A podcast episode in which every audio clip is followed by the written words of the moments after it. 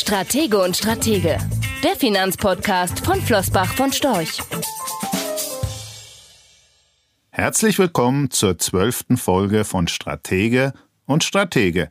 Wie immer mit Thomas Lehr und Philipp vorn dran. So, Philipp, jetzt haben wir ein Jahr, zwölf Folgen, 20 Themen, ich habe mal gezählt. So langsam schließt sich ja der Kreis der Themen, die man als Anleger für erfolgreiche, langfristige Geldanlage kennen sollte. Was fehlt denn jetzt noch zum Abschluss? Ja, nicht mehr viel. Aber ein Thema möchte ich mit dir doch noch diskutieren. Und zwar eines, das wir in den letzten zwölf Monaten immer wieder gestreift, aber nie so richtig vertieft haben. Und zwar der deutschen Anlageliebling Nummer zwei. Nummer zwei, jetzt lass mal ganz kurz überlegen. Kech ist Nummer eins. Nummer zwei, ja, Immobilienfonds.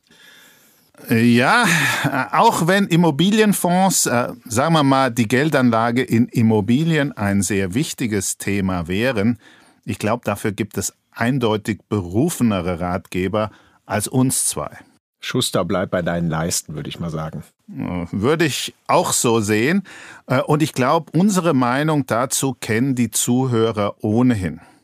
Die eigenen vier Wände als Eigentum ohne jede Frage ein Muss und die Basis jeder Geldanlage. Und für die, äh, die partout mehr wollen, ein paar gute Immobilienaktien. Fertig ist die Laube fertig ist die Laube.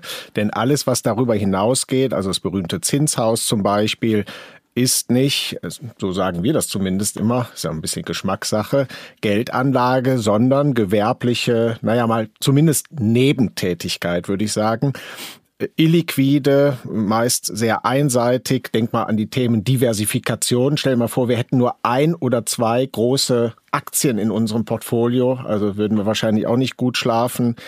Ähm, da ist es dann doch wirklich besser der klassische Immobilienfonds. Maximal als kleine Beimischung geeignet und nicht als Hauptbestandteil eines Vermögens und schon gar nicht, Philipp, als Cash-Ersatz. Absolut würde unser neuer Kollege Kubi sagen. Also nochmal von vorne. Äh, ich glaube, ich habe das falsch, äh, die Frage falsch gestellt. Anmoderiert. Anmoderiert. Das mit dem Anleger Liebling Nummer zwei meinte ich natürlich bei den Aktien. Ah, okay, das ändert die Sache natürlich. Aber Moment, dann ist es, ja, dann Nummer eins ist mit großem Abstand der DAX. Ja, ohne Zweifel. Äh, eine Hassliebe zwar, äh, wegen der jämmerlichen Performance, aber der DAX bleibt für viele Deutsche halt ihr Leitindex. Leitindex. Leitindex mit T oder mit D? Ja, das kannst du dir aussuchen, respektive unsere Zuhörer. Ähm, okay, also nochmal zurück zur Nummer zwei ähm, ja, dann sind es wahrscheinlich die Schwellenländer, also die Emerging Markets, wie man so schön sagt, frei nach dem Motto, den größten Teil meines Vermögens, den streue ich um den eigenen Kirchturm herum, denn da kann ich ja vermeintlich das Gras wachsen hören, da kenne ich mich zumindest aus. Äh, und den anderen Teil, den schicke ich dahin, wo ich selber nie hinkommen würde. Schön gesagt. Ja, vielleicht ein bisschen böse, aber ist ja so. Also ich finde immer beeindruckend, mit welcher Naivität man hier bei den Emerging Markets äh, immer ans Werke geht. Naja, aber die Marketing-Story ist ja auch zu schön. Schicken Sie Ihr Geld dorthin zum Arbeiten, wo das Wachstum ist. Klingt doch verlockend. Ja, und sichern Sie sich damit die allerbesten Anlagechancen auf der ganzen Welt natürlich. Ja, aber dann fragt sich nur noch eins, Wofür brauchen die Deutschen denn den DAX noch? Na, für die Diversifikation. Denk mal an unser Pentagramm. Ja, bevor wir zwei jetzt zu zynisch werden, zurück zum Thema Emerging Markets. Vielleicht ist es ja doch mehr als nur ein Marketing-Gag. Immerhin gibt es den Begriff Emerging Markets bereits seit 1981 zumindest wenn man Wikipedia Glauben schenken darf. Und wir sprechen heute noch davon. Eingeführt wurde er im Übrigen nicht von kreativen Marketingabteilungen von Banken, äh, sondern von der ehrenwerten Weltbank. Er soll Volkswirtschaften zusammenfassen, die sich an der Schwelle zwischen Entwicklungsländern und den entwickelten Volkswirtschaften befinden. Schwellenländer eben. Genau, du bist ein Fuchs, Thomas. Also beispielsweise Länder wie Tschechien, Chile oder Taiwan. Ja, Tschechien, Chile oder Taiwan, das sind doch keine Schwellenländer. Ja, äh, warst du schon mal da? Äh, in Tschechien ja, da war es noch die Tschechoslowakei übrigens. Äh, Chile und Taiwan habe ich nie gesehen. Ah ja, stimmt ja. Bei dir galten die Corona-Reiseregeln ja schon vor Corona. Ha, ha, ha, ha. Zumindest wenn man die Zusammensetzung des MSCI World Emerging Markets anschaut, sind sie Schwellenländer. Also Taiwan, Tschechien und Chile. Äh, diese ist ohnehin bemerkenswert, also die Zusammensetzung. Aktuell über 40 Prozent Volksrepublik China, 13 Prozent Taiwan und 11 Prozent Südkorea. Also knapp zwei Drittel in diesen drei asiatischen Volkswirtschaften. Von den insgesamt fast 1300 Unternehmen aus 26 vertretenen Ländern sind außerdem noch circa 8 Prozent aus Indien und 5 Prozent aus Brasilien. Insgesamt, und das ist, glaube ich, ganz spannend, repräsentieren sie grob 10 Prozent der Weltaktienmarktkapitalisierung. Und lass mich raten, sicher ist das Ganze extrem techlastig. Ja, das hätte ich auch gedacht, äh, vor allen Dingen angesichts der hohen Gewichtung von China, Taiwan und Südkorea. Aber der Tech-Anteil ist in der Tat überschaubar knapp 18 Prozent IT und 13 Prozent Communication. In der Summe ist das circa so viel, wie auch der große Bruder MSCI World aufzuweisen hat. Okay, dann jetzt aber mal Butter bei die Fische. Was hat denn ein Investment in die Schwellenländer gebracht? Also nur Schwankungen und Herzrasen oder auch Rendite? Ja, bevor ich dir das verrate, eine Frage. Bist du denn persönlich in den Emerging Markets investiert? Nö. Äh, und ich glaube, ich habe auch nichts verpasst. Hm, es kommt wie immer darauf an. Wenn der deutsche Investor, also Thomas Lehr zum Beispiel, Anfang 2001 den Sprung gewagt hätte in die Schwellenländer, und 2001, weil seit diesem Zeitpunkt gibt es den MSCI Emerging Markets als Total Return Index, also inklusive der Dividenden, wäre das gar nicht so übel gewesen fast doppelt so viel Jahresrendite wie beispielsweise beim DAX. Damit sind wir ja wieder beim Leitindex, aber mit D diesmal. Ja, wohlgemerkt. Äh, aber, und das ist viel relevanter und wird vielleicht auch dich äh, und äh, den einen oder anderen unserer Zuhörer überraschen, die Schwellenländer haben damit auch den großen Bruder MSCI World deutlich abgehängt. Moment, Moment, da hast du dir jetzt aber natürlich die Statistik wieder so zurechtgebogen, dass es in deine Argumentation hineinpasst. Ja, du schließt wieder von dir auf andere. Sowas würde ich nie machen. Einen längeren Zeitraum gibt der dividendenbereinigte Index einfach nicht her. Aber damit du dich nicht so sehr grämen musst, nehme ich mal einen anderen Zeitraum. Hätte ich beispielsweise die letzten 15 Jahre als Basis der Analyse verwandt, dann wäre der MSCI World als knapper Sieger aus dem Rennen gegangen. Jetzt zufrieden? Schon besser. Erzähl mir aber nie mehr wieder was von Statistik verbiegen. Das habe ich jetzt nur wegen dir gemacht. Äh, noch ein weiterer Punkt erscheint mir relevant. Beim Start 1988, also als der MSCI Emerging Market das erste Mal kalkuliert wurde, damals aber wie gesagt noch ohne Dividendenbereinigung, war die Zusammensetzung des Schwellenländerindex eine ganz, ganz andere als heute. Nicht zwei Drittel China, Taiwan und Südkorea, sondern 70 Prozent Malaysia, Brasilien, Thailand und Chile. Das zeigt eindeutig, wie sich die Wachstumsgewichte auf der Welt in diesen mehr als 30 Jahren verschoben haben. Okay, Philipp, ich sehe schon, wer, wenn ich ein klassischer Regioninvestor wäre, dann käme ich wahrscheinlich an den Schwellenländern wirklich nicht vorbei. Äh, bin ich aber nicht. Und wir sagen ja auch mit wirklich großer Überzeugung immer wieder, dass es auf die Unternehmen oder nicht den, und nicht den Standort ankommt. Also der Satz, äh, nicht der Sitz des Unternehmens ist wichtig, sondern der Sitz der Kunden. Äh, meinst du wirklich, dass das, was die Schwellenländer angeht, dass das da anders ist? Natürlich nicht. Und genau deswegen war deine Aussage, du wärst in den Schwellenländern nicht investiert, natürlich auch falsch. In unseren Fonds, und ich weiß, davon hältst du den einen äh, oder anderen, sind natürlich auch Einzelwerte aus China und Indien enthalten. Nicht, weil sie aus China oder Indien kommen und wir den Kunden beweisen wollen, dass wir dort auch aktiv sind, sondern weil wir die Geschäftsmodelle herausragend finden. Aber einen kleinen Unterschied gibt es in den Schwellenländern doch, und den sollten wir nicht vergessen. Besser gesagt, gibt es sogar zwei. Positiv das strukturell höhere Wachstum, von dem ja auch alle sprechen. Aber auch negativ, und zwar die schlechteren Rahmenbedingungen in puncto politischer Stabilität, Rechtssystem und guter Unternehmensführung. Das ist genau mein Punkt. Warum soll ich mir die negativen Faktoren antun, wenn ich an das strukturelle Wachstum ja auch ohne die lokalen Nachteile rankomme. Ja, wie meinst du das jetzt? Jetzt stehst du aber ein bisschen auf dem Schlauch. Also ich kaufe einfach ein Top-Unternehmen hier in Europa oder in den USA beispielsweise, das den Großteil seiner Gewinne durch Geschäfte in den Schwellenländern erwirtschaftet. Nochmal, es ist nicht entscheidend, wo das Unternehmen sitzt, sondern wo die Kunden sitzen.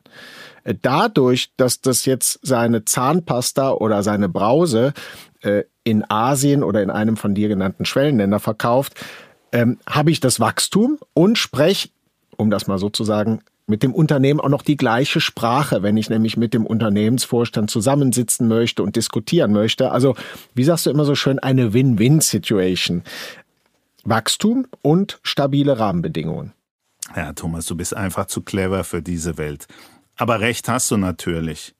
Gibt es dafür auch einen ETF? Fragen jetzt sicher einige unserer Hörer. Nicht, dass ich wüsste. Ja, lange wird es wohl nicht mehr dauern. Äh, aber Spaß beiseite. Dafür müsste MSCI erstmal einen Index kreieren.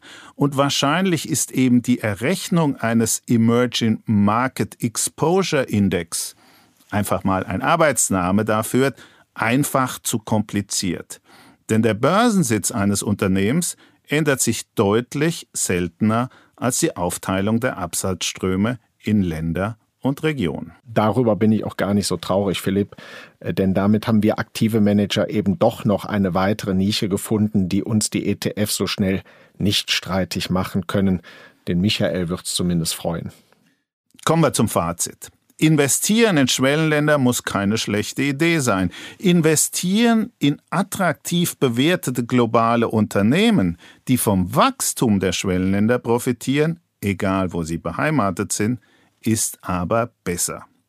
Und wenn Sie schon von dauerhaft stärkerem Wirtschaftswachstum in diesen Ländern überzeugt sind, und da gibt es einige gute Gründe dafür, dann sollten Sie auch die Aufwertungspotenziale der lokalen Währungen nutzen. Die Entwicklung des Dollars im ehemaligen Schwellenland USA lässt grüßen.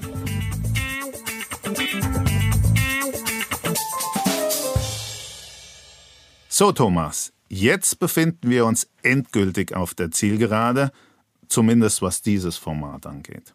Stimmt, man soll ja bekanntlich aufhören, wenn es am schönsten ist. Oder wenn alles gesagt ist. Ja, das ist auch wahrscheinlich genau der Punkt. Ich erinnere nochmal äh, an die allererste Folge letztes Jahr im Oktober. Da sind wir angetreten mit, ich zitiere uns mal selber, äh, um einmal monatlich die wenigen Themen rund um Geldanlage, Börse und Finanzen zu diskutieren, die für einen Investor wirklich relevant sind. Das habe ich jetzt vorgelesen aus dem Skript von damals. Ähm, naja, und die wirklich relevanten Themen, die sind eben endlich. Davon gibt's nicht äh, so wahnsinnig viele. Es gibt ein paar Dinge, über die man sich als Anleger klar werden muss. Ja, allem voran eine Frage, die entscheidende. Was ist meine eigene persönliche Renditeerwartung? auf die die Deutschen sehr oft keine Antwort haben. Und zwar nicht bezogen auf einen kurzen Anlagezeitraum, von einigen sehr wenigen Jahren, sondern mehr im Sinne von, welche Rendite strebe ich als Anleger langfristig an? Bin ich bereits zufrieden, wenn ich den Negativzins verhindere? Wohlwissend, dass steigende Preise, dass Inflation über die Zeit die Kaufkraft meines Ersparten mindert, was über die Zeit durchaus signifikant werden kann. Ja, oder bin ich ein Anleger, der genau diesen Effekt zumindest ein klein wenig mildern möchte und nehme ich dafür eben auch zumindest geringe Schwankungen in Kauf? Dann würde ich sagen, liegt meine Renditeerwartung wahrscheinlich eher bei ein bis zwei Prozent.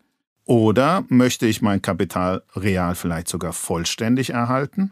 Und zwar nicht nur nach Abzug der Inflation, sondern natürlich, und das wird immer wieder vergessen, natürlich auch nach Abzug von Kosten und Steuern. Dann müsste ich wohl eher eine Rendite von jährlich 4% anstreben. Im Gegenzug dazu schwankt mein Vermögen über die Anlagedauer vermutlich ein bisschen mehr als die Anlage eines Anlegers, der den realen Kaufkraftverlust akzeptiert. Ja, oder sind wir in dem Lager, in dem wir beide uns befinden, möchte ich ein Vermögen, äh, was auch immer Vermögen bedeutet, das ist ja hoch subjektiv, ähm, aufbauen, beziehungsweise ein bestehendes Vermögen mehren. Dann liege ich sicher eher bei einer persönlichen Renditeerwartung von 5, 6 Prozent plus X und kann mit Schwankungen auch entsprechend gut umgehen. Ja, 5, 6 Prozent plus X. Vor zehn Jahren noch realistisch, heute schon eine Knacknuss. Und wenn man sich die Renditepotenziale anschaut, die die einzelnen liquiden und weniger liquiden Anlageklassen heute auf die lange Sicht bieten, dann ist auch klar, weswegen wir behaupten, nie war Geldanlage so einfach wie heute. Ausrufezeichen. Das liegt ja nicht daran, dass das tägliche oder jährliche Börsengeschehen heute leichter zu prognostizieren wäre als früher. Ja, war früher nicht prognostizierbar und ist heute auch nicht prognostizierbar. Ganz genau, nie war Geldanlage so einfach wie heute, bezieht sich auf die simple Erkenntnis, dass sich mit steigender Renditeerwartung die in Frage kommenden Anlageklassen sehr schnell ausdünnen. Wer sich im Lager realer Kapitalerhalt und mehr befindet, kommt an einem erheblichen Aktienanteil, erheblicher unterstrichen, und damit an einem Mindestmaß von Schwankungen einfach nicht vorbei. Wer diese Schwankungen vermeiden möchte, der wird künftig nicht in der Lage sein, die Kaufkraft seines Vermögens zu erhalten. So einfach ist das. Sind wir dann aber mit zwölf Podcasts und 20 Themen, wenn das so einfach ist, nicht sogar dann schon fast ein bisschen übers Ziel hinausgeschossen? Nee, nee, nee, nee, nee. Da erhebe ich ganz eindeutig Einspruch. 20 Themen in jeweils, sagen wir mal, 12 bis 15 Minuten. Hm, lass mich mal, warte mal, jetzt schauen wir doch mal nach. Angefangen deutsche Wohnimmobilien äh, und die vermeintliche Immobilienblase, Folge 2. Gold in Folge 4 was haben wir hier? Fremdwährungen in Folge 6, dann übrigens auch nochmal in Folge 8 gestreift. Äh, Dividenden als Zinsersatz, auch Folge 8. Nachhaltigkeit, auch ein schönes Thema, Folge 9. Alternative Investments, Folge 10. Ja, also ich würde mal sagen, stimmt. Wenn ich das mir so anschaue im Schnitt, gute Viertelstunde, würde ich sagen, ja, habe ich doch gleich gesagt. Äh, über den dicken Daumen konnte das nicht viel anders äh, rauskommen. 20 Mal eine gute Viertelstunde macht insgesamt etwas mehr als fünf Stunden. Fünf Stunden für mehr oder weniger zeitlose Themen rund um die Geldanlage, Börse und Finanzen, das ist nicht übers Ziel hinausgeschossen, sondern gut investierte Zeit für ein Thema, das ohne den Zins für den deutschen Sparer immer relevanter werden wird. Apropos fallende Zinsen. Ähm, unsere Arbeitsthese, Philipp, die ist ja nicht erst seit Beginn des Podcasts, letztes Jahr im Oktober, äh, im Grunde genommen, die Zinsen, die seit Jahren fallen, werden lange, lange tief bleiben. Ja, tief bleiben müssen tief bleiben müssen, weil die Schulden steigen und sich steigende Schulden und steigende Zinsen nicht vertragen. Also zumindest dann nicht, wenn man nicht die nächste Finanzkrise auslösen möchte.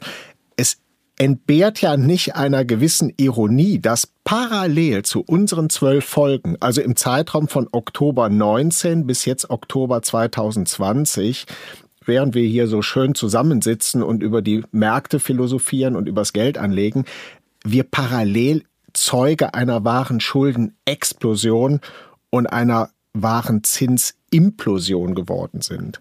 Ja, und nicht nur das.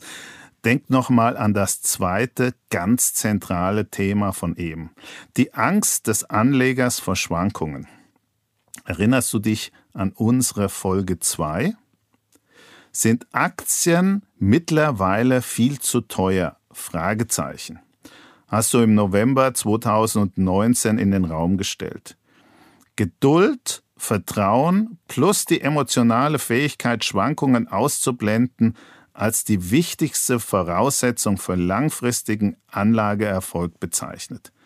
Denk an Folge 3, die Crash-Prognosen. An Folge 4, warum Indexprognosen überflüssig sind. Folge 5, in der es darum ging, irrelevante Nachrichten von relevanten zu unterscheiden. Oder meiner persönlichen Lieblingsfolge aus Mitte März unberechenbare Turbulenzen. Und nun, ja, ja, ich weiß, ich weiß, worauf du hinaus willst, Philipp.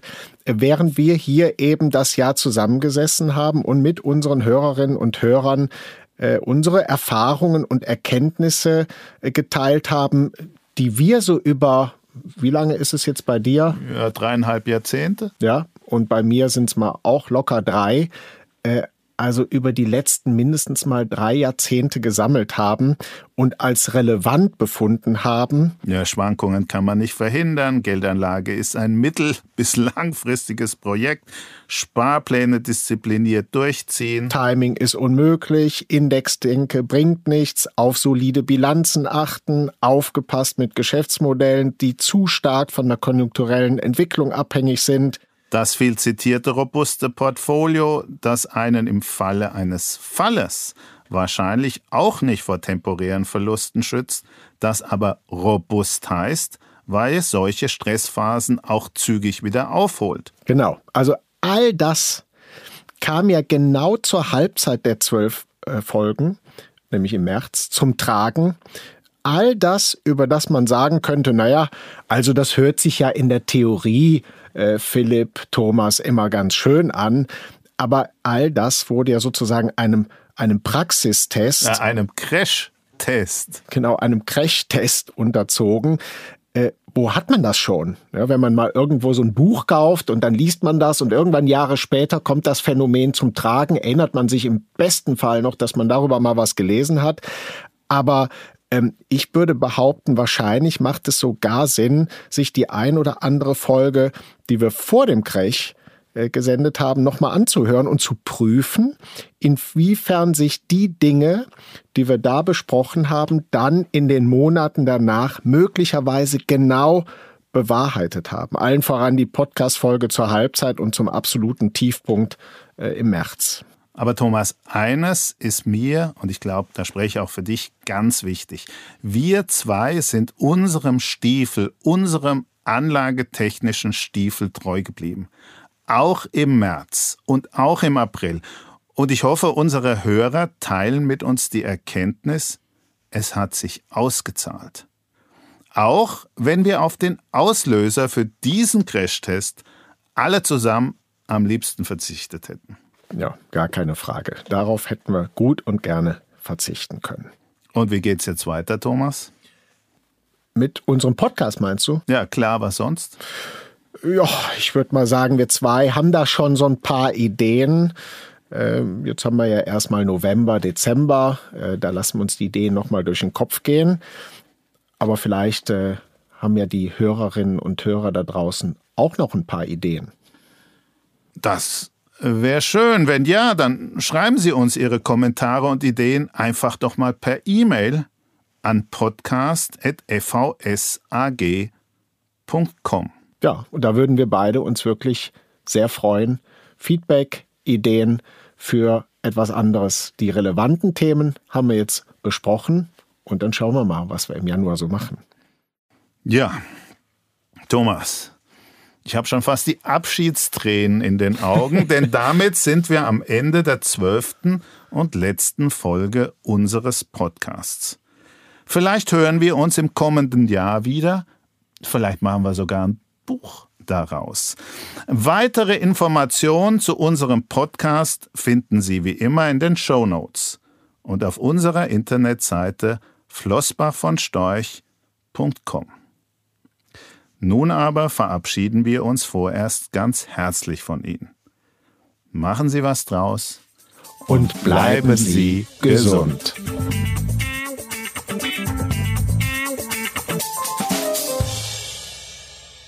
Rechtlicher Hinweis.